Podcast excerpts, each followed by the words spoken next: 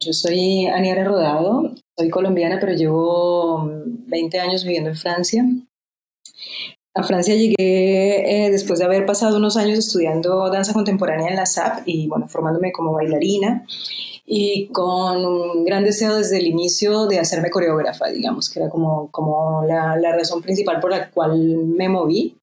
En estos 20 años han pasado un montón de cosas. Lo que no ha cambiado es que yo sigo identificándome como coreógrafa y sigo considerando que la mayor parte de los proyectos que hago eh, son de danza durante unos años duré hablando como de la bastardización como el proceso que me estaba habitando, ¿no? porque siempre he tenido un gran interés por la investigación y cómo el arte eh, contribuye a, generar conocimiento ¿no? y, a complejizar eh, la creación del saber en el mundo y también a proponer eh, alternativas experimentales para la vida. También en mi trabajo ha habido siempre una componente instalativa importante, digamos que eh, esa dimensión espacial de la coreografía para mí siempre ha sido habitada por, por objetos más o menos visibles eh, y estos objetos siempre tienen un rol performativo y en, y tecnológico, digamos, que, que, la manera en que ellos agencian el espacio y lo modifican y lo crean y lo complejifican Se puede decir así, es dado por su, eh, por su valencia tecnológica, digamos, por la capacidad que tienen de transformar elementos o datos o en general pues situaciones. Entonces, eh, haciendo todo eso, ahora estoy llevando también un, doctorado en arte y ciencia, digamos, en la Escuela Politécnica en Francia, basado en mi práctica y en este momento, pues, llevo ya unos años, unos seis años más o menos, trabajando, eh, digamos, convocando a, las plantas, sobre todo, a, a, bailar conmigo y a crear conmigo y con las máquinas y con, bueno, con quien quiera venir a hacerlo y, con una preocupación particular eh, por generar narrativas y, y, también como cosas experimentales alrededor de la, de la crisis climática, ¿no? Eh, intentando ver si nos bajamos del rol de los humanos como el centro del mundo y también el centro de todas las soluciones de los problemas que nosotras mismas creamos, si es posible eh, ver otras cosas, ¿no? Entonces hay como un eslogan que, que acompaña mi trabajo creativo hace unos años, que es como coreografía más allá de la danza y danza más allá del cuerpo humano, justamente para intentar mover ese, esa, esa como tendencia superantropocéntrica que la danza en particular tiene, a mi manera de ver. En tu doctorado, que es, es, es un doctorado de creación, es un doctorado de investigación. Es un doctorado eh, basado en la práctica, pero es, digamos que es, es, un doctorado bastante experimental porque es la primera vez que en una escuela, pues, con una tradición eminentemente científica y un perfil súper napoleónico, o sea, con todo el peso que tiene esta apropiación que de la ciencia hace el poder, eh, deciden abrir en este, en este laboratorio de, hidrodinámica, que es el que, el que me acoge a mí, es un laboratorio de física de, de fluidos que, digamos que estudia los fenómenos ligados a la atmósfera, eh, al mar, a todos estos grandes fluidos, a los océanos, etc. Entonces, eh, la preocupación particular del laboratorio es hacer eh, una, digamos, ver cómo artistas y científicos, desde el trabajo de creación empírico, que es también el trabajo del artista, porque en eso no se diferencia mucho al trabajo del científico, las metodologías son distintas, pero en realidad las dos son, son, son experimentales y intentan observar fenómenos ¿no? o ponerlos en evidencia. Y entonces es, una, es un laboratorio, pues es, una, es completamente nuevo, solo somos dos personas hasta ahora que hemos hecho este, este laboratorio, bueno, nuevo en Francia, ¿no? Obviamente hay otros, otros, otros, otros, bueno, otras instituciones que tienen eh, perdón, eh, doctorados de creación, pero en la Escuela Politécnica este es el primero, ¿no? Y entonces digamos que la, la mecánica es que eh, hay un grupo de investigación que en general investiga sobre, sobre, sobre crisis climática y, problemas ecológicos y después diferentes eh, investigadores asociados, científicos y artistas, algunos en, calidad de artistas en residencia o artistas asociados y otros, eh, como es mi caso y el de Ana, la otra doctoranda que está en el, en el laboratorio, que estamos haciendo un doctorado, ¿no?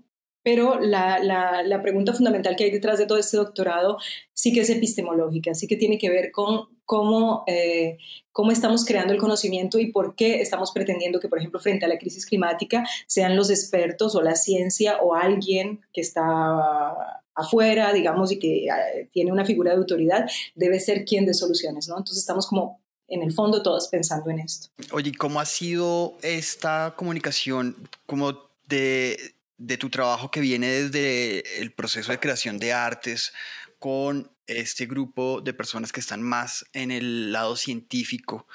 Em, digamos, hay una, hay, si es posible establecer unos diálogos constructivos, digamos, en términos estéticos, que, que de un lado, digamos, de, del lado de ellos em, aporten a tu práctica y tú desde la producción estética aportes a la, a la producción científica del grupo de investigadores con el que estás trabajando?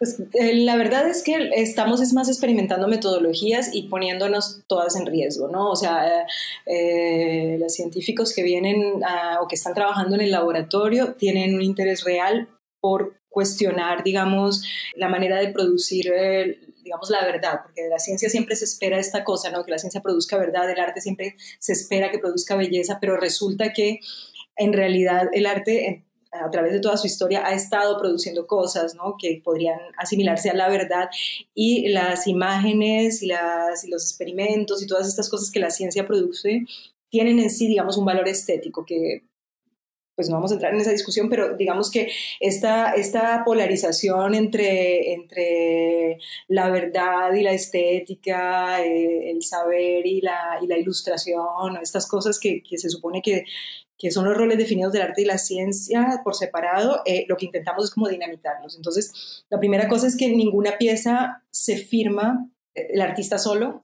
Por ejemplo, siempre todas mis piezas de últimos años, desde que estoy en el laboratorio, son firmadas de manera colectiva, sobre todo con Jean-Marc que es, que es la persona con la que más trabajo, que es un físico y artista, y dirige el laboratorio. Y, y ha habido casos, no ha sido el mío, pero ha habido casos donde, de otros artistas que han firmado, digamos, papers científicos. Por ejemplo, Ana, que trabaja sobre la, recolección de, de, niebla, ¿no? que ya produce, hace estructuras y, y diseña materiales también junto con otra científica, ellas han firmado eh, documentos completamente científicos juntas, ¿no? Entonces la idea es poder atravesar las fronteras y no, no tener miedo a perder también las ciertas seguridades que cada una atesora, ¿no? En mi caso es todavía un poquito más complejo porque a mí me interesa muchísimo eh, todo aquello que yo llamo ciencia eh, con C minúscula, que digamos es el, todos aquellos saberes subordinados, sujetos a epistemicidio, que tienen que ver con la brujería, con los saberes indígenas, con los saberes populares, con, con lo que está en la calle, con lo que está en los mercados, eh, porque pues teniendo a, las plantas como aliadas es muy, muy fácil seguir el camino de las plantas y que ellas te lleven a, a, a entender un poco cómo las comunidades humanas que cohabitan con estas plantas, eh, pues las entienden y crean mundo de manera conjunta, ¿no? Entonces a mí me interesa poner también ese, ese, esa otra parte eh, dentro de, mi trabajo. No solo la ciencia con C mayúscula y con carácter occidental. Bueno, cuéntame un poco qué es lo que has estado investigando concretamente en estos seis años de trabajo en este laboratorio. Pues ahora estoy escribiendo la tesis, entonces eh, digamos que durante estos seis años he estado eh, desarrollando básicamente tres tipos distintos de, proyectos. Uno que tiene mucho que ver con la, salud, eh, los medicamentos, la historia de la ginecología y la historia de la medicina eh, y cómo, digamos, las feministas en diferentes lugares del mundo han hecho un proceso de, colonización, digamos, corporal y de, cuestionamiento de, en qué lugar eh, estas sustancias que, que, entran a los cuerpos eh, han determinado nuestra historia, ¿no? Si nos han controlado, etc. Entonces he estado haciendo piezas de ese tipo. Entonces, pues, sobre todo, bueno, una colaboración muy importante que fue de venir Planta Bruja Máquina, que fue un proyecto que hicimos junto con Clau Kinky y, y Paula Pin, que en ese momento conformaban el colectivo Ginepunk y donde intentábamos, bueno, con el trabajo de Paula, que es un hackeo ah, de máquinas mm, de bajo costo, para hacer un laboratorio de bajo costo de diagnosis, el trabajo de Clau, que es más un trabajo de revisión histórica y de, y de reformulación eh, y de reapropiación de nuestros cuerpos a través de ciertas, ciertos enunciados, conjuros, eh, y, mucho texto, mucho, mucho trabajo de reescritura y de experimentación también con el cuerpo. Y mi trabajo que tenía más que ver sobre cómo eh, a través de, de, las plantas podríamos experimentar ciertas cosas, como con la historia de, la, de, la, de las brujerías, de las parteras, podemos eh, hacer ingresar a nuestro cuerpo otras cosas. Digamos que en, en, ese, en, esos procesos lo que me interesaba era añadir al trabajo eh, habitual de la danza, que tiene que ver con el cuerpo y con el movimiento a la base, ¿no? Eh, una dimensión electrobioquímica, es decir, qué pasa cuando empezamos a interactuar, no sé, con un espéculo y, o, o, con un, o con un microscopio o con unos reactivos para ver cómo se transforma la orina, digamos, con el trabajo que hace Paula, o eh, qué pasa cuando comenzamos a ingerir ciertas plantas eh, para mm, hackear de alguna manera el cuerpo y ver qué sucede, ¿no? Para, para, poder observarlo también cómo él se comporta. Bueno, pero eso también se ha seguido desarrollando en otros proyectos. Y, bueno, eh, ese, fue un proyecto. Después hay otro proyecto que presentamos el año pasado en la Casa Encendida que se llama Cápsulas a Mano y que tiene más que ver con el trabajo de terreno y de residencias que he podido hacer pues, en comunidades indígenas, en mercados, eh, observando la farmacopea local latinoamericana, bueno, sobre todo en Colombia, Brasil y, México, que es donde más he podido estar, y bueno, también un poco en Europa, en el Mediterráneo. Y es una, una performance donde lo que me interesa es eh, ver qué pasa, ¿sabes? Eh, que, que es, es, es, un poco más cercano a la, a la a la idea del trance, que ya venía también en Devenir Planta Bruja Máquina, que qué pasa cuando ingieres ciertas cosas, cuando modificas las plantas, cuando las, te las untas, cuando te las pones, ¿no? Y, y, cuando eso lo compartes con el público, porque también lo que me interesa es, es también mm, que la danza no sea más un arte de representación, un arte visual, digamos, sino que eh, vuelva a, se encuentre más a otro tipo de prácticas como son la fiesta, digamos, de alguna forma ciertos rituales, el baile de salón, estas cosas donde hay más co-corporalidad, copresencia que representación y distancia visual, ¿no? Entonces son experiencias donde pues quienes más danzan son las plantas porque entran dentro del cuerpo de, todas las personas que estamos durante en esa experiencia. Y bueno, eh, hay otra, otra pieza en esa, en esa, en esa línea, eh, que es eh, Against Witchwashing, porque justamente pues esto, como ya está bastante claro, pues la figura de la bruja es recurrente no solo por filiación feminista, sino que yo la he estado trabajando eh, de manera muy consciente mm, entendiendo la bruja como un ser que es capaz de modificar el mundo a través de, lo, de su acción ¿no? y de su palabra y de, de, los, de los elementos técnicos que tiene pero que también está, está ligada a, una lucha política muy fuerte. Y, por ejemplo, para mí en este momento, eh, yo creo que para mucha gente, la Casa de Brujas, eh, como la entendemos desde, la, desde, la, desde la, el Renacimiento, tiene que ver, por ejemplo, con los asesinatos de los líderes sociales y de los indígenas en Colombia y la gente que defiende los territorios y ciertas maneras de vivir y de estar, ¿no? Entonces, este proyecto nace un poco de, de, la necesidad de, de, cuestionar esta bruja que se está volviendo súper a la moda, un ser de luz que compra cristales y, intenta estar feliz y, crear buenas cosas alrededor suyo. Nada, nada malo con el, hecho de intentar vivir alegre, al contrario. es necesario, pero hay una cosa ahí de, de ¿no? Y, y, particularmente, por ahí había escrito yo un texto en, en, en, este fanzine, pero que luego estuvo, fue publicado en una versión más extendida por la revista Histeria en México, que tiene que ver esto con, con, toda la tendencia de las hijas de la luna, el esencialismo ligado a, a las mujeres con falda, con útero, con sé, con coño, y, entender lo femenino dentro de un binarismo que es muy peligroso y muy fácilmente instrumentable por el patriarcado. ¿no? Entonces, este proyecto eh, es más un proyecto de reactivar ciertas prácticas. Una de ellas, por ejemplo, es la, la, crema para volar, el ungüento, el ungüento de las brujas, que es de tradición europea, pero bueno, también, también existía en Mongolia y en otros sitios, que básicamente era una preparación de plantas, digamos, psicotrópicas, eh, como, no sé, el borrachero, la, la, belladona, cosas así en Europa, por ejemplo, eh, y que si eran ingeridas de manera, por vía oral, eh, pues te mataban. Mientras que si eran aplicadas con un dildo, una escoba, un bastón o lo que tuvieras a mano en las mucosas del recto de la vagina, pues hacían volar. ¿no? Entonces es, es una, una, de nuevo una, un, un, repensar cómo romper nuestra relación con, los, con las plantas, cómo demonizar eh, el uso de, de, estas plantas para, de manera recreativa o como, como manera de conocer el mundo o como recurso para entender eh, la ecología o para solucionar conflictos entre las especies, entre los humanos. Eh, pues nos ha llevado donde nos ha llevado, ¿no? A bañar con glifosato todo el mundo y etcétera. Pero bueno, eso concretamente se representa en este momento, es una, es una pieza que, que, hemos presentado, digamos que hemos expuesto la crema para volar, que la desarrollamos en una, en una empresa aquí en Francia que trabaja es bien interesante porque trabaja la química por la física, entonces es una crema que ha sido mezclada eh, con ondas sonoras y no, o sea, la parte aceite con la parte agua ha sido mezclada con ondas sonoras y no con tensoactivos como suele suceder. Entonces, que a, mí, me gusta mucho porque, porque esta cosa como de tecnología de superpunta en, en la química eh, se parece mucho a estas tradiciones donde haces una preparación, la, la entierras en la tierra, te pones a bailar encima o le cantas o la transportas o la agitas, como hacían muchos los alquimistas también y donde entonces te das cuenta a través de eso que en realidad no es superstición, que las cosas tienen, eh, que, que, que, estas cosas que parecen así como, bueno, es un rito ahí, no sé qué, en realidad tienen una acción sobre la materia física, que en este caso, pues, que tiene que ver con las ondas sonoras, que, que es bien interesante. Entonces, esta pieza va a ser presentada en, en octubre en una, en una exposición y, y, y evento sobre el, los ecofeminismos y la idea es que es una pieza para un solo espectador, y donde quienes sobre todo danzan son las plantas.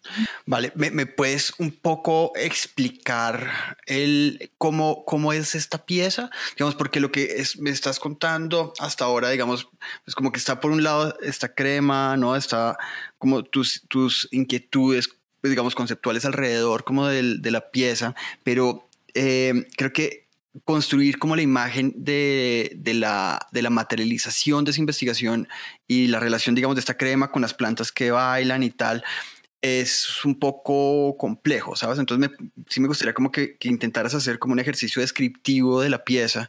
Pues es una pieza... Es una pieza perfecta para tiempos de pandemia, porque es una pieza para un espectador, espectadora a la vez.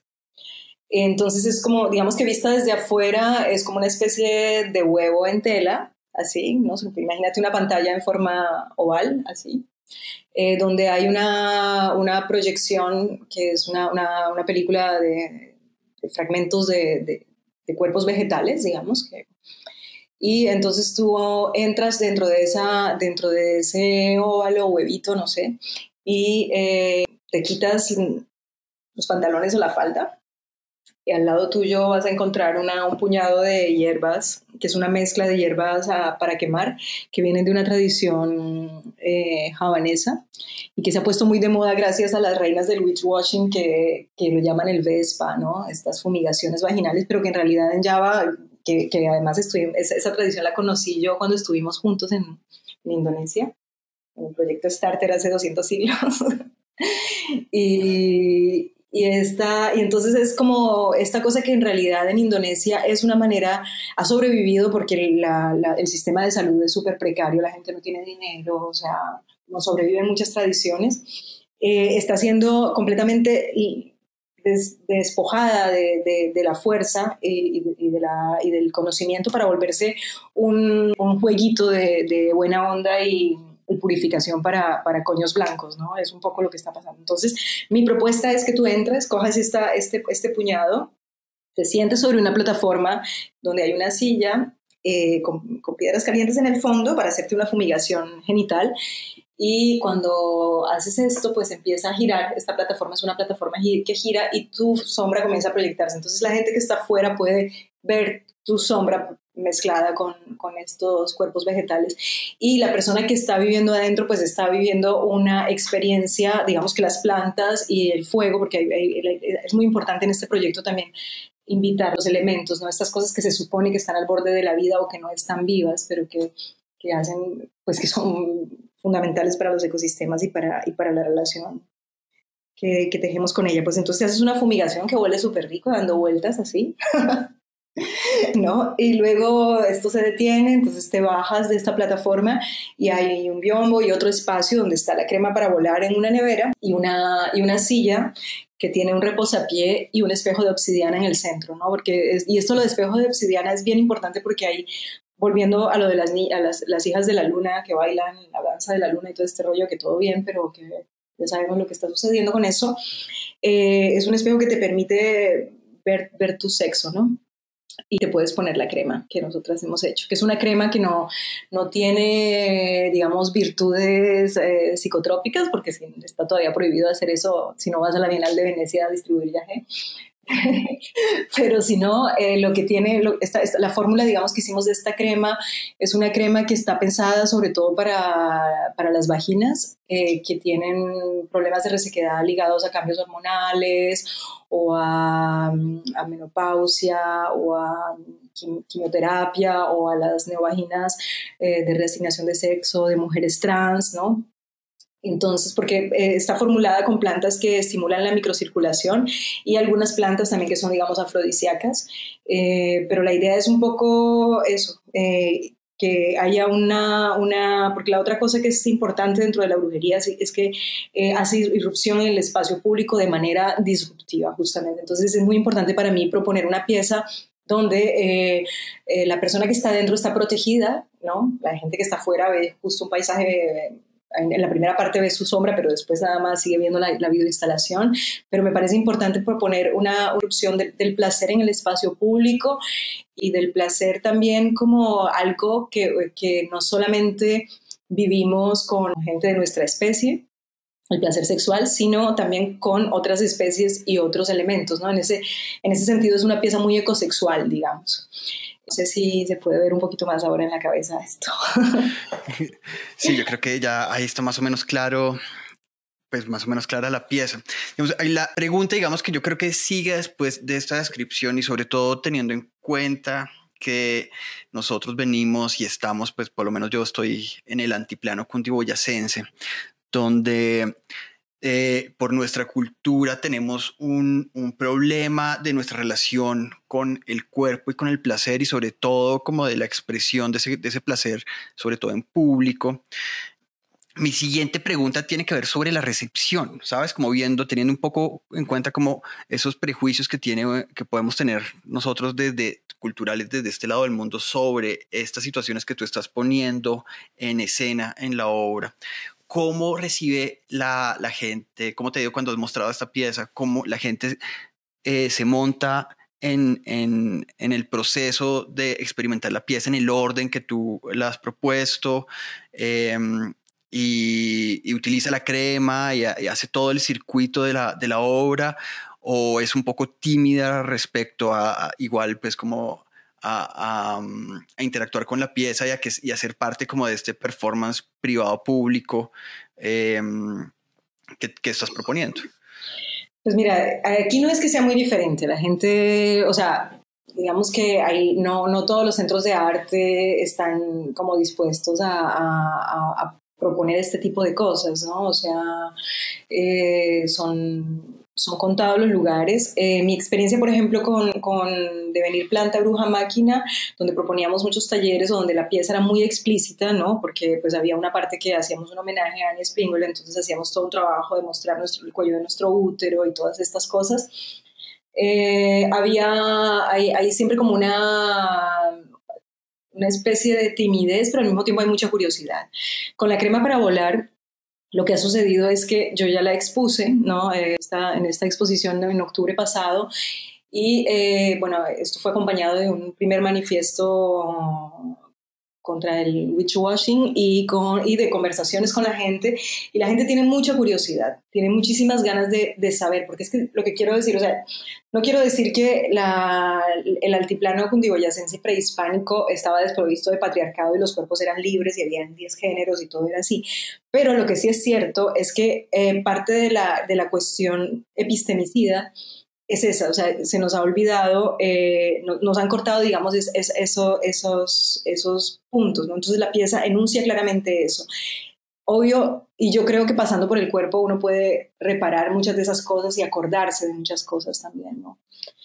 La gente tiene curiosidad, o sea, con la crema lo que me lo han dicho ya es, ah, tienes que comercializarla, pues que no es mi intención, pero, pero ha habido como, como hay, hay curiosidad y yo creo que en lo que ha estado pasando en los últimos años con la, con la poperización de los feminismos eh, puede ayudar a que esto sea recibido de, de, una cierta manera, pero sí, eh, eh, se necesita mediación en cualquier caso. y, y curadores y curadoras y centros de arte dispuestos a defender este tipo de obras. Es, es claro que es, es, difícil. Sobre todo si, pues porque quien está, se le está proponiendo a la gente una, una, una pues que ponga el cuerpo, ¿no? Y eso no es tan habitual en, lo, lo, que te decía hace un rato sobre, sobre que creemos que la danza o la perfo son experiencias visuales y yo no, no creo eso. Vale. Mm, oye, ¿por qué no quieres comercializar la crema? Digamos, o sea, pues, pensando, o sea, yo, yo entiendo, digamos, el contexto por qué lo dices, pero digamos que este es un producto, viendo, viendo pues, es la crema como un producto, eh, tendría, es un producto que tendría como una una aplicación pues muy directa como en, casos eh, específicos de como los que, los que mencionaste hace un rato. Digamos, ¿por qué no encontrar un, un mecanismo, digamos, de comercialización que sea, digamos, justo para todo, para todo el mundo, ¿sabes? Como tanto para ti como para las plantas, para los eh, o las usuarias del, de, la, de la crema. Eh, y poder realmente hacer que esta, esta investigación salga como de este terreno y se quede pues como son, que se quede no solo en el terreno, digamos, de, de, la, de la experiencia del arte y de la danza, y, real, y se vuelva como un producto realmente de consumo que cumple una función específica dentro, dentro de la vida de los humanos y de, de esa manera como poder llevar como esa investigación que es, digamos, es muy personal, muy tuya, realmente como afectar a más gente por medio de entregarle esta, esta herramienta a las personas para que, para que se curen. Sí, pues en, en, en, cápsulas a mano, digamos que transmitimos un montón de fórmulas de diferentes tipos, ¿no? Que de cosas que la gente puede hacer en la casa. En esta crema hay, hay un, de nuevo, hay un juego eh, de, digamos, de descolonización, y es que yo utilizo dos de las especies más caras que existen en el mundo, porque cuando tú metes en internet afrodisíaco femenino, te sale la vainilla y el azafrán. O sea, es como que parte de esta, eh, de, de, poner el placer, sobre todo el placer femenino o feminizado, eh, como algo inalcanzable es que nuestros afrodisíacos valen un montón de plata, ¿no? Y no se pueden tener. Entonces, yo, yo bueno, tengo eh, hecho como un circuito que me permite eh, tener una vainilla, que, puedo, que además la optimizo mucho por los métodos de extracción que se usan en este laboratorio. Y en azafrán en Francia se ha vuelto a comercializar, se ha vuelto a sembrar. Entonces, bueno, pero entonces tendría primero que excluir esa, esa, dimensión, porque no podría hacer una crema con estas plantas que han sido tan explotadas y, y que están tan dentro de la lógica del, del, del de la vieja guerra de la ruta de las especies. El resto de plantas no hay mucho problema porque son todas plantas, digamos, endémicas de Europa y, que están bien, funcionan. Pero la, la, respuesta es bastante simple, que no me ha quedado tiempo porque estaba muy ocupada y yo tengo que hacer toda una, fase, una fase de test ¿sabes? Antes de comercializarla. Entonces, pero además quiero hacerla porque me parece también interesante eh, cuestionar de qué manera se hacen esos test de cosméticas. Entonces ya yo tengo, digamos que el formulario que hace esta empresa con la que estoy trabajando y metí otras cosas que son otros valores que para mí son importantes eh, evaluar en esto. Y, ¿por qué no? Sí, eh, sería interesante, pero la primera cosa que haría sí sería eh, excluir estos dos ingredientes que van en la perfo pero que no irían en la, en la fórmula comercializable, digamos. Pero sí es cierto que es interesa esta relación con el, con el mercado, sobre todo cuando vienes de la danza, que porque yo a, la base se supone que no hago objetos ni vendo nada, es complicada. O sea, yo siempre regalo todo lo que hago, porque hago, pues, hago fanzines, hago afiches, eh, medicamentos de artista, no sé qué. Cápsulas a mano, por ejemplo, es una pieza en la que la, la gente que viene se va con un bolsito lleno de vainas que yo he hecho, ¿no? Entonces no vendo nada de esas cosas, pero creo que sí que es un trabajo de, repensarse de, nuevo, ¿no? Porque con esta relación tan mala que tenemos, o cómo nos educan de mal a, los artistas con, el mercado, ¿no? Ven, y siguiendo un poco como con, esta, con esto del, de la comercialización, hay una cosa que estaba pensando ahora y es que en el momento en el que tú comiences a, a, poner a circular, digamos, esto fuera del terreno de, de los de los circuitos de exhibición, digamos, del arte, y tú entras como a un mercado, habría un asunto ahí es la, un problema, digamos, de propiedad intelectual, ¿no? Digamos, porque eh, tu investigación ha creado, digamos, o ha recreado una, una fórmula eh, y, y, pues de, algún, de alguna manera hay un proceso intelectual tuyo ahí que en el momento en el que esto entra en el mercado, las dinámicas tradicionales del mercado lo que implican es que toca protegerlo, ¿no? Entonces, y toca, tocaría proteger, digamos, esa fórmula.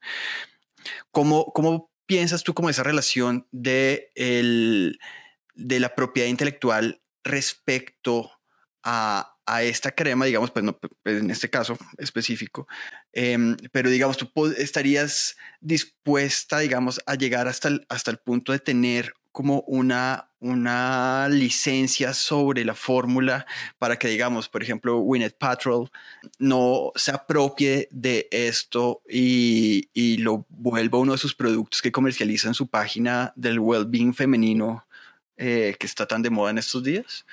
Pues eso es bien interesante porque fue una de las primeras preguntas, o sea, yo, yo cuando yo hice esta residencia en Genialis, que se llama la, la empresa donde estuvimos, eh, estaba también Quimera Rosa. Y Quimera Rosa, que bueno, si no conocen su trabajo, les invito realmente a verlo porque es fantástico. Eh, un colectivo muy, muy, muy pertinente en en lo que está haciendo en este momento. Y eh, Quimera Rosa estaba también de residencia en esta, en esta empresa por, por otro proyecto, yo también, y Quimera Rosa y yo venimos, eh, como lo sabes bien, bañadas de la cultura libre poniendo siempre licencias copyleft a todo lo que hacemos, eh, intentando en la medida de lo posible, cuando el tiempo alcanza, liberar los códigos de lo que hacemos, etc. Y entonces, claro, no, esta, esta es una empresa que es pequeña, es como una empresa de estas que tienen 15 empleados y que eh, han decidido, por ejemplo, no, no vender sus patentes, pero funcionan como patentes. O sea, por ejemplo, este procedimiento sonoro para hacer las emulsiones está patentado. Entonces estuvimos hablando mucho de eso porque nosotros no queríamos patentes. O sea, si, si en el caso de esta colaboración, el marco de esta colaboración aparecían cosas, pero ellos necesitan vivir y se entiende, porque si no significa que van a venderle a L'Oreal mañana esto y se acabó lo que están haciendo, ¿no? Y se acabó esta manera local en la que están pensando, por ejemplo. Entonces, se entiende por qué para ellos las patentes son, son importantes. A mí lo que me parecería, y esa es la ventaja de trabajar con plantas, que son, o sea, sí hay una investigación, bueno, sobre todo mía, de los ingredientes, después un diálogo con los químicos del lugar sobre las proporciones y esto. Eh, yo diría que habría que abrir el código de la fórmula, así esta nena se lo reapropia, pero abrirlo al punto o sea, abrirlo también con la reflexión, es decir, estas plantas tienen tales principios, cuáles son las plantas de tu región que tienen los mismos principios, ¿sabes? Para que no suceda lo que ha sucedido en Europa con, con el árnica de los Alpes, que cada vez hay menos porque en, el Mediterráneo se curan con árnica en vez de con las plantas que están allí porque se volvió, no sé qué marca, decidió que el árnica era el antiinflamatorio genérico para todo el mundo y resulta que no crece en todas partes. Entonces, por ejemplo, yo creo que en, el liberar el código es necesario liberar también el conocimiento que acompaña, no puedes andar solamente liberando fórmulas, ¿no? Y luego es, eso, es como, como, yo creo que eso tendría que funcionar um, así, no sé, no tengo, no, no podría patentar la fórmula, eso es seguro. No, no, no, eso lo entiendo muy bien. Y con lo que dices, creo que estaría bien interesante y eso podría ser como una extensión, digamos, de, de esa investigación en la que tú andas, como poder hacer digamos, cartografías de plantas que tengan, cumplan funciones similares en diferentes partes del mundo, ¿no? Y como que de ahí, pues, como liberar, es, liberar como este conocimiento, pero pues que sea reapropiado en los, en los contextos donde la gente lo necesite, creo que sería una, una cuestión bien poderosa, que además sería como totalmente no colonialista, sino realmente como de entender el, el, contexto y el lugar donde uno está, pero pues de alguna manera sí, tiene como una, tendría como una conexión global, ¿no? Sí, por ejemplo, a mí, lo que me interesa, por ejemplo, de las plantas de, del, del, procedimiento de Java es la forma farmacéutica, que no sea vapor, sino humo, ¿no? Es muy raro curarse con humo. Eh, de esa manera, ¿no? Se usa para limpiar espacios y otras cosas, pero, pero digamos que hacer entrar humo en el cuerpo para curarse es una cosa bastante original, pero la, la, la, mezcla de hierbas pues la hago yo con las hierbas que hay aquí, no, no, no voy a buscar pachulí de Java, ¿sabes? Entonces es como eh, eh, intentar como hacer estas cosas, ¿no? Pero bueno, esa es una parte de mi trabajo. Después hay otras piezas que, hay otro, otro, digamos, para volver a lo que me habías preguntado inicialmente, hay otro proyecto, digamos, pues he durado un, largo tiempo trabajando con el eucalipto, digamos, como entendido como la especie alien por excelencia en el mundo, em, el árbol más plantado en el planeta, sujeto a mucha xenofobia porque no es no es indígena, sino de Australia, del resto del mundo. Es un alien que va secando tierras y estandarizando paisajes. Y bueno, yo lo invito a bailar en una pieza sobre su migración. Digamos que en vez de decir, como dicen ciertos ecologistas, que el eucalipto es el árbol del capitalismo, pues yo propongo decir que es un, pues es un alien, sí, en el sentido biológico, pero también es un migrador, tal vez es también un explotado, tal vez es un desarraigado, tal vez es como muchas otras cosas, porque si ya estamos antropomorfizando, pues antropomorficemos completamente. Y es una pieza donde me interesa también invitar a bailar esta planta y, y poner en discusión un poco qué es lo que entendemos como cuerpo, entonces es una pieza que sucede en una instalación de destiladores donde se destila eucalipto y de esta manera digamos que el cuerpo del eucalipto se transforma por este procedimiento, cuerpo microscópico, eh, odorante, que se desplaza en el espacio y que logra incluso entrar dentro de eh, los cuerpos de las personas que estén asistiendo a, a, la pieza, ¿cierto? Integrar su cuerpo. Digamos que la, noción de cuerpo eh, se, va a una noción más mm, microscópica y la noción de espacio se expande a un espacio que incluye el, espacio interior del cuerpo de los espectadores y las espectadoras, ¿no?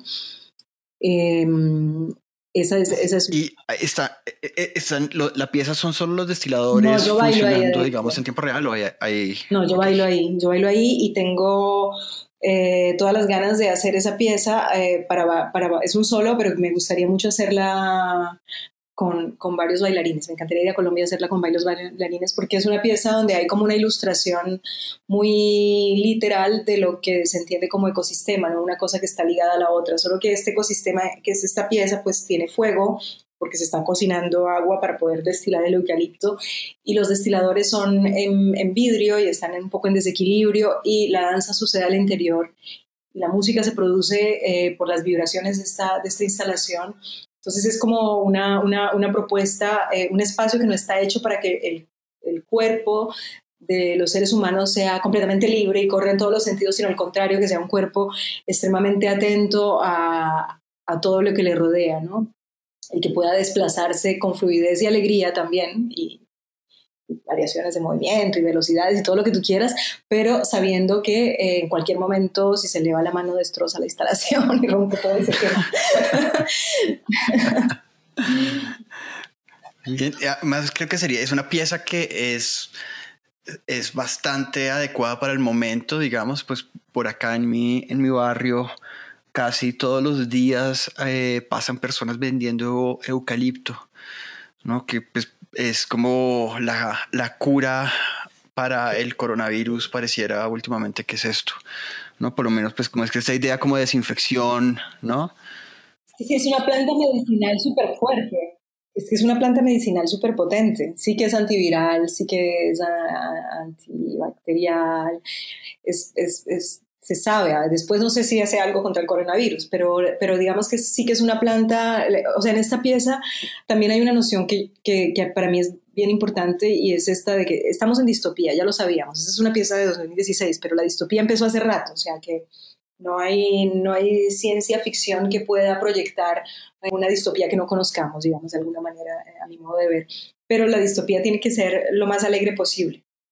Y el eucalipto es un gran aliado, porque si en ahora o en un futuro muy cercano lo único que tenemos son árboles de eucalipto, porque hemos dedicado el tiempo a, bueno, no todo el mundo, pero una parte de la humanidad ha decidido que ese es el paisaje global, ¿no? Y que este es el árbol de la globalización, pues hay que hacer alianza con él, ¿no? Y esta alianza pasa por eso, por, por entre otras cosas, por su capacidad de dar tantas cosas y de, y de, y de modificar nuestro cuerpo, ¿no? A través de la cura, pero, pero también, eh, digamos, a través de la producción de madera para construir casas, hacer fuego, o sea, es, es, es, un ser con quien se puede intercambiar, ¿no? porque además es, es muy resiliente y es capaz de, de, vivir en suelos muy pobres. Entonces es como, sí, el eucalipto es un buen aliado también para el coronavirus, ¿cómo no? bueno, eh, ¿hay algo más en lo que estés trabajando? Pues la pieza que, la que estoy más emocionada, eh, que, bueno, que iba, iba, iba, a ser estrenada en diciembre, pero ahora no sé si podrá, o sea, no sé si podremos estrenarla porque como saben aquí todos los teatros están cerrados, etcétera, y esta es una pieza más de, de escena. Eh, es una pieza sobre la ruda, eh, que parte de una especulación muy de la danza, o sea, la pieza se llama Notación y Transmisión del Movimiento de una Ruda, entonces es exactamente eso. Yo intento aprender a bailar como baila la ruda y para aprender a bailar como baila la ruda intento hacer una notación en notación Laban, solo que al cabo de cinco minutos ya me doy cuenta que no la puedo hacer porque la notación Laban, que es la más usada en danza hoy en día, eh, es absolutamente antropocéntrica, eh, escrita simplemente para un cuerpo humano y no cualquier cuerpo humano, no, el cuerpo humano eh, de, de Vitruv, este cuerpo humano de proporciones ideales de, de, Occidente, escrito por un hombre blanco por allá y, y, evidentemente un cuerpo masculino. La notación Laban pues ya se sabía que no servía para notar ciertas danzas africanas porque el cuerpo se descomponía de una manera que no, que no cabía en la notación, pero bueno, no importa, yo quería notar la ruda a pesar de que no tiene ni centro, ni brazos, ni cabeza, ni nada de esas cosas que se suponen que es lo que, lo que eh, permite la notación Laban. Pero bueno, eso me ha llevado como a intentar ver cómo puedo aprender a bailar como ella sin, sin, sin necesidad de, de, notarla ya que fracasé. Pero lo que, lo que, a lo que, pues lo que, lo que ha pasado es que he entendido, gracias, digamos, a los avances actuales de la botánica, que las plantas son seres hipersensibles, bueno, que no necesitábamos que la botánica lo dijera porque las abuelas lo decían, eh, los, em, los taitas lo dicen, todo el mundo lo decía, pero la ciencia no lo creía. Eh, siempre estaban las plantas ahí en esa pirámide de la evolución donde el ser humano está arriba en cualquier lugar, ¿no? Eh, entonces, e, estas, las plantas tienen esta capacidad de sensar, de, de, captar lo que sucede alrededor y en función de, ella, eh, de ello acomodar su metabolismo, modificar su metabolismo, pero también ajustar su movimiento. Entonces, por ejemplo, no sé, hay un campo electromagnético, la planta lo, identifica y se mueve hacia otro lado. Pues tiene toda esta cosa, ¿no? de, de poder extender su movimiento o la influencia que de, su gesto eh, muy lejos, ¿no? Entonces está el caso típico de estas em, acacias que se hacen morder por unos antílopes, o sea, comer por unos antílopes y después envían una señal química de taninos y entonces terminan envenenando a todos los, antílopes de la reserva.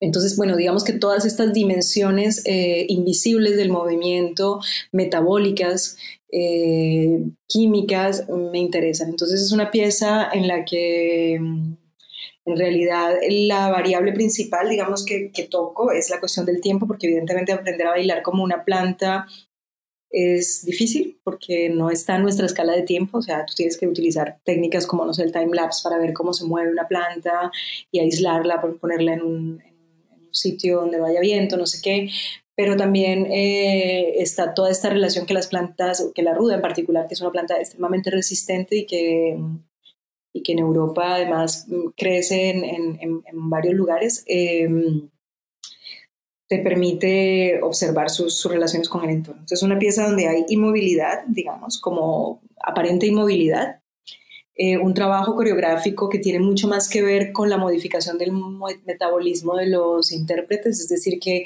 la idea es modificar la comida, el entrenamiento, eh, ajustar horarios de sueños, cosas de ese tipo que sirven para modificar el, el, metabolismo humano con el fin de poder observarse primero, ¿no? de aumentar la propiocepción y tal vez mi especulación sería que si empezamos a sentirnos de otra manera y que si somos capaces un poco de, ver qué hace ese hackeo metabolístico que estamos haciendo en el cuerpo propio, podemos sentir mejor el entorno, ¿no? Entonces es una pieza en la que pues está estamos en un espacio cerrado que podría ser como una casa comunal o un invernadero y lo que hay es, eh, eh, bueno, unos bailarines que están ahí en unas posiciones un poco extrañas intentando entender sus micromovimientos a través de posiciones que parecen desde afuera inmóviles, inmovilidad, ¿no? también cuestionando esta cosa de que la gente piensa que el desplazamiento y la danza son una misma cosa, ¿no?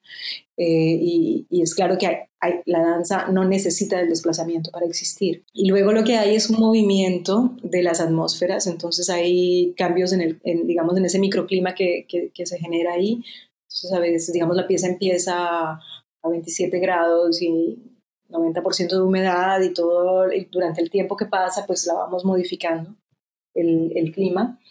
Y la idea es esa, es, es, es ver si esta experiencia nos permite eh, colectivamente modificar el sensorium y hacernos un poco más agudos en la percepción de lo que está alrededor nuestro, ¿no? ese es un poco mi objetivo, ¿no? Después es, es una pieza que está siendo muy chévere explorar, porque bueno, ya hemos estado en residencia en varias ocasiones y tenemos otras por ahí, porque, porque sí que es una, una experiencia muy íntima que luego eh, te permite también tocar a otra gente, porque lo que sucede es que cuando tú ves un cuerpo aparentemente inmóvil, empiezan a pasar un montón de cosas en tu cuerpo también. Y bueno, estoy trabajando esto con un, con, con un compositor fantástico colombiano que vive también en París, que se llama Marco Antonio Suárez Cifuentes, un gran amigo y súper compositor que les invito realmente a escuchar su trabajo porque es, muy, muy especial.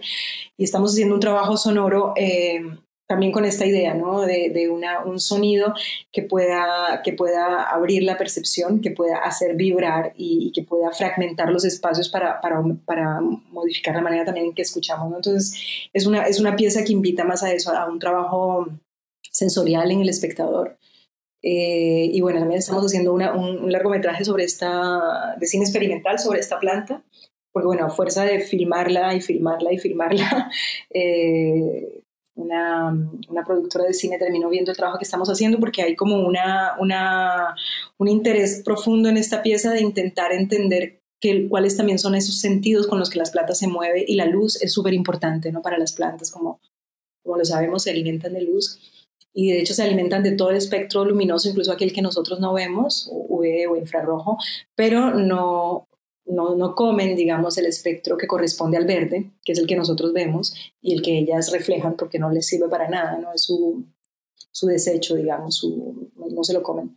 Entonces ahí es, es, Hauser que hace un trabajo sobre eso, ¿no? Sobre, sobre esta manera en que los seres humanos asociamos la naturaleza a simplemente el espectro visual de la luz que nosotros captamos mejor, ¿no? Y que, y que otros seres no utilizan. Entonces la pieza, eh, esta película es como una observación de esta planta quitando ese espectro de la luz y entonces de repente la ruda se, se revela un poco como, como lo que yo siento eh, la gente experimenta en, Latinoamérica, por ejemplo, con la, con la ruda, esta, esta capacidad que tiene esta planta de, accionar en el mundo de lo invisible, ¿no? de limpiar, de atraer la prosperidad, de defenderte, de, todas estas cosas que sabemos ¿no? que, es una, que es una acción en el terreno invisible. Bueno, aparte de que es una, un súper abortivo y por supuesto por eso la adoramos, y por eso es una planta bruja por excelencia. Pero bueno, entonces eso, estoy enrudadísima en este momento.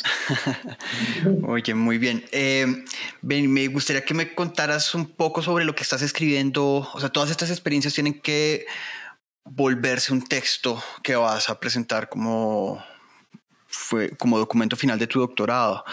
¿Cómo es, ese proceso de pasar, digamos, estas experiencias que son bastante eh, diversas, digamos, entre, en sus formas de, producción y de investigación y los campos también que están, que están tocando las investigaciones? Em, ¿Cómo vas a llevar eso o cuál es tu plan de llevar eso a un documento eh, escrito?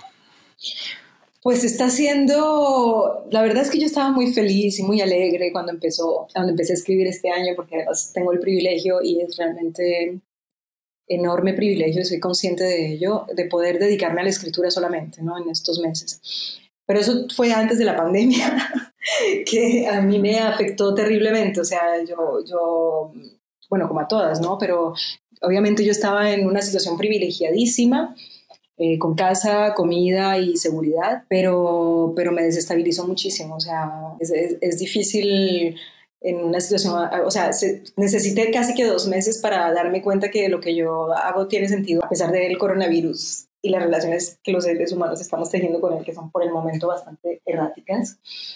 pero me costó, me costó mucho trabajo eh, volver a escribir. Pero la idea es que yo estoy eh, hace unos meses trabajando con un, con un laboratorio mm, de antropología de la salud en un proyecto de investigación, bueno, eh, dentro de un grupo de investigación que trabaja sobre, sobre la ayahuasca y la globalización de la ayahuasca, particularmente, con metodologías feministas y experimentales para intentar romper esta cuestión de estas relaciones norte o sur súper eh, super rígidas que, que, la antropología reproduce también, ¿no?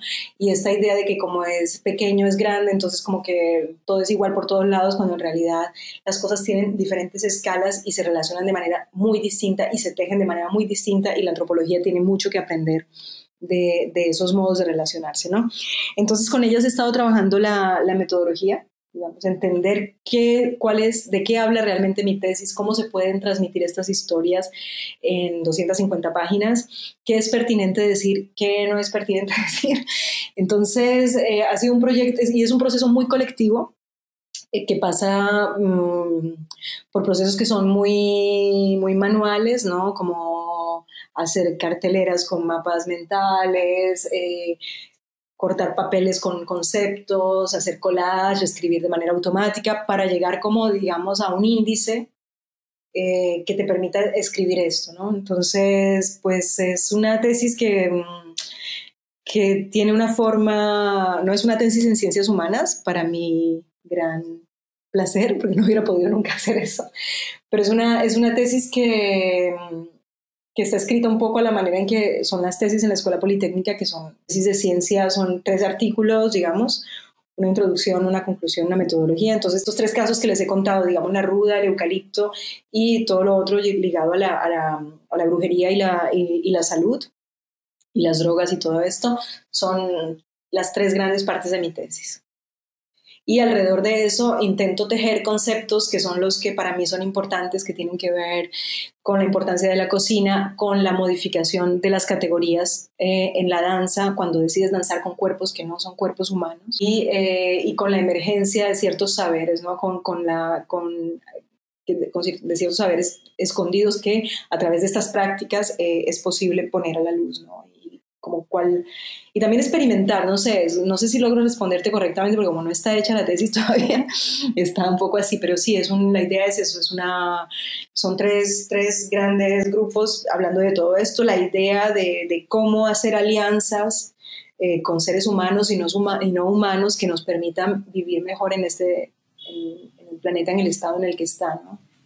Ya, bien, entiendo bien. No, sí, tu respuesta está bastante bien. Yo, yo, sé que digamos que el texto no está, no está terminado, pero sí sé que estabas escribiéndolo y pues sí me parecería, me parecía muy interesante como saber un poco cuál es ese proceso mental que llevas para, para poder hacer como esa, esa gran traducción de, de, de, conocimientos que vienen de la experiencia pues a, a, a un problema textual, que siempre hay ahí como algún, hay digamos, pues se vuelve un problema, vamos a escribir un poco a veces, eh, precisamente porque son como dos mundos que, que, no son tan fáciles de conectar, ¿no? Y me interesan como esas estrategias para unir. Sí, para mí en este momento lo que me está salvando, como siempre, son las estrategias feministas, es decir, eh, haber sido acogida para la parte de escritura por, una, con un, por un laboratorio que está probando a cuestionar las maneras en que ellas mismas restituyen el trabajo que hacen como etnógrafas, ¿no?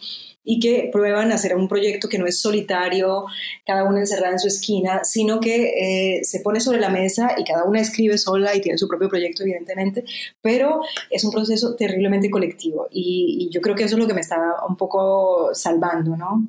porque no, no, no, no creo para nada en esos procesos áridos de escritura encerrada sola en tu torre de marfil o lo que sea.